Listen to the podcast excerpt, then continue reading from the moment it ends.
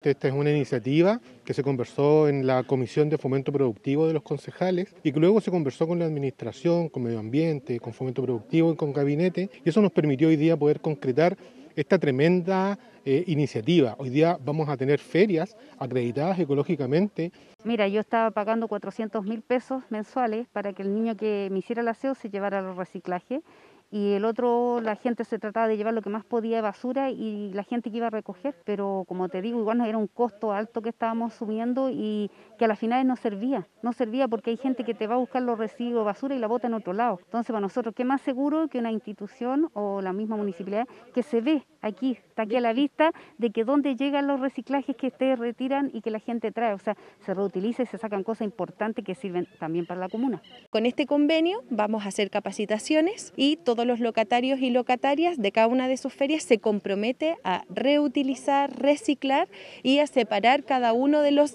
desechos que ellos generen en las ferias, como por ejemplo el cartón, el material orgánico vegetal, y así que llegue a esta planta de separación de origen donde pudieron ver cada una de las etapas y contribuir a la protección del medio ambiente. Hasta el día de hoy, ¿no es cierto? Eh, la persona que nos hace el aseo nosotros nos cobra una cierta suma o cierta cantidad de dinero y él lo va a botar al, al vertedero de la Cruz, creo que está el Quillota por ahí. Con este convenio estamos haciendo un ahorro, pero tremendamente grande. Nosotros pagamos 300 lucas para que, mensual para que nos sacaran la basura. Y ahora con esto va a minorar, pero cantidad. Uno de los compromisos que tiene la feria eh, en el marco de, esta, de este apoyo cooperativo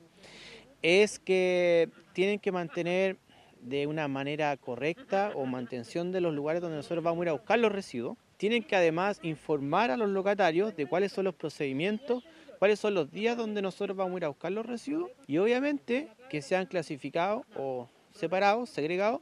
de la manera correcta. Y el otro compromiso que ellos tienen es ir eh, paulatinamente disminuyendo la cantidad de entrega de bolsas plásticas. Es súper importante este convenio que se, que se ha firmado el día de hoy porque así eh, se reduce la cantidad de basura que llega a los vertederos y se le hace un tratamiento adecuado para después eh, valorizar estos residuos y así transformarlo en materia orgánica, tierra fértil para las plantas, para los parques.